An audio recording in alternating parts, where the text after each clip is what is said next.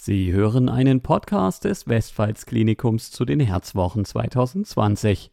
Die Herzwochen stehen in diesem Jahr unter dem Motto Das schwache Herz und drehen sich somit um die Herzinsuffizienz. Herzschwäche, Herzrhythmusstörungen und Schlaganfall. Eine unselige Verknüpfung. Über dieses Thema spricht die Oberärztin Frau Dr. Nevin Yilmaz-Detin vom Westpfalz-Klinikum.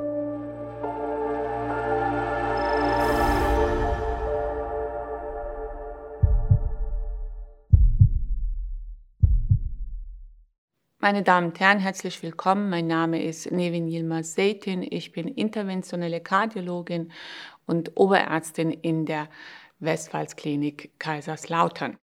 Hier auf der linken Seite sehen Sie ein gesundes Herz.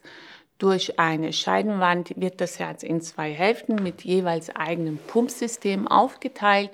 Jede Hälfte bestehend aus einem Vorhof und einer Kammer, also insgesamt zwei Vorhöfe und zwei Kammer.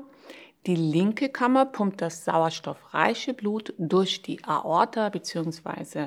Hauptschlagader in den großen Körperkreislauf, während die rechte Kammer über die Lungenschlagader den kleinen Lungenkreislauf mit Blut versorgt. Man muss sich zunächst vor Augen halten, welche Leistung unser Herz letztlich ein faustgroßer 300 bis 500 Gramm schwerer Hohlmuskel zu erfüllen hat oder erfüllt.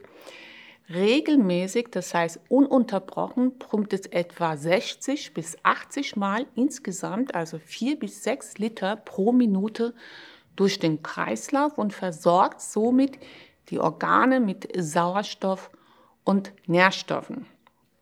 Bei der Herzinsuffizienz bzw. Herzleistungsschwäche ist das Herz zu schwach, um die Versorgung des Körpers mit der notwendigen Pumpleistung zu versorgen. Damit werden die Organe natürlich nur unzureichend demzufolge mit Sauerstoff und Nährstoffen versorgt.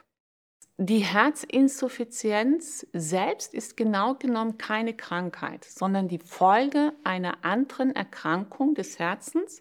So können bestimmte Herzerkrankungen des Herzmuskels, Herzinfarkte oder Herzklappenerkrankungen eine Herzschwäche auslösen.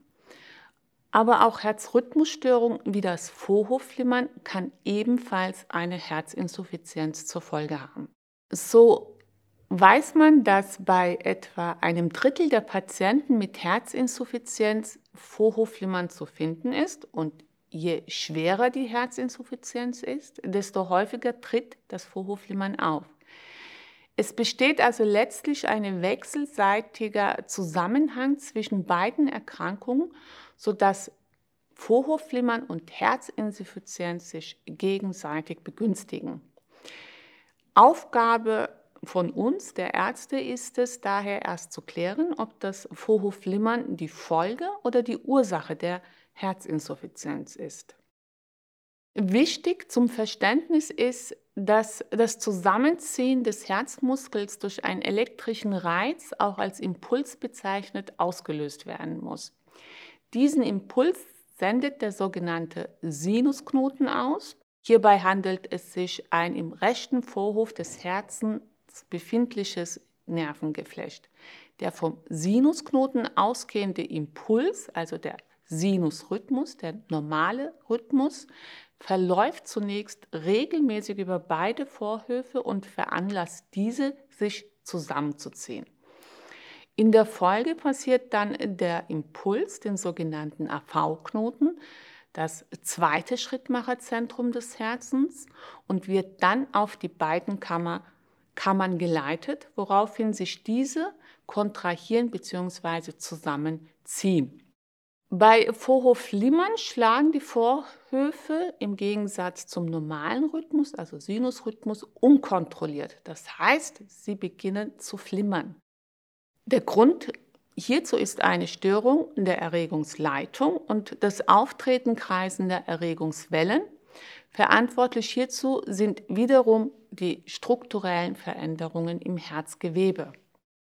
Als Folge des Vorhofflimmerns fließt das Blut dann unregelmäßig, staut sich in den Vorhöfen, kann Verklumpen und Blutgerinnsel bilden. Gefährlich wird es dann, wenn sich ein Gerinnsel löst und mit dem Blutstrom ins Gehirn wandert. Denn hier kann es dann Gefäße, also Hirngefäße, verschließen, folglich die Blutversorgung bestimmter Gehirnbereiche unterbrechen und somit einen Schlaganfall auslösen. Zur Abschätzung des Schlaganfallrisikos bei Vorhofflimmern kann man auch ein Punktesystem, den CHETS-VASCOR, zu Hilfe nehmen. Wichtig ist hierbei allerdings, dass das individuelle Schlaganfallrisiko bei Vorhofflimmern auch von unterschiedlichen Merkmalen mit beeinflusst wird. Dazu gehören andere Erkrankungen wie Bluthochdruck, der Diabetes, das Alter, aber auch das Geschlecht. Seinem Einfluss entsprechend bekommt jeder Risikofaktor einen höheren oder niedrigeren Punktewert zugeordnet. Bei manchen Merkmalen, zum Beispiel dem Alter, weiß man, dass sie das Schlaganfallrisiko stärker erhöhen als andere, weshalb ab einem Alter von 75 Jahren zwei Punkte zugeordnet werden. Wenn man die Punkte dann äh, zusammenzählt, ergibt sich ein Maß für das individuelle Schlaganfallrisiko. Ab dem mittleren Risiko wird dann eine Gerinnungsempfehlung auf jeden Fall empfohlen. Manchmal gibt es aber auch ein erhöhtes Blutungsrisiko, weshalb eine Behandlung mit Blutverdünnern nicht möglich ist, beispielsweise bei Menschen, die schon eine Hirnblutung hatten oder wiederholte Darmblutungen. In solchen Situationen kann ein Verschluss des linken Vorhofohrs durchgeführt werden, um das Schlaganfallrisiko zu senken. Warum das Vorhofohr? Man weiß oder es wird geschätzt, dass etwa 90 Prozent der Blutgerinnsel, die einen Schlaganfall auslösen, im Ohr des linken Vorhofs entstehen. Das Vorhofohr ist eine Ausstülpung am linken Vorhof.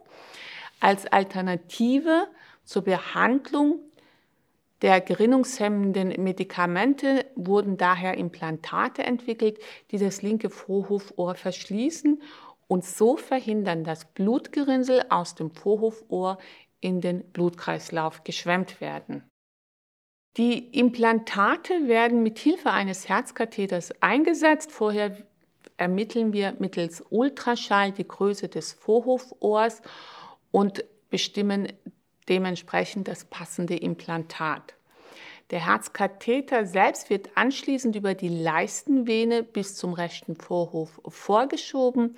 Dort wird die Wand zwischen den Vorhöfen durchstochen, um in den linken Vorhof zu gelangen.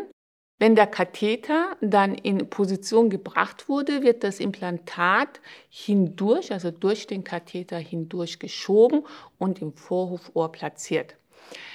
Nach solch einem Vorhofohrverschluss ist eine Nachkontrolle mittels eines Schluckultraschalls notwendig und wichtig, denn die Blutverdünnung kann nur dann beendet werden, wenn wir mittels der Nachuntersuchung den Erfolg unserer Behandlung überprüft haben. Ich möchte mich recht herzlich für Ihre Aufmerksamkeit bedanken und hoffe, dass ich Ihnen doch einen kleinen Einblick in die Kardiologie vermitteln konnte.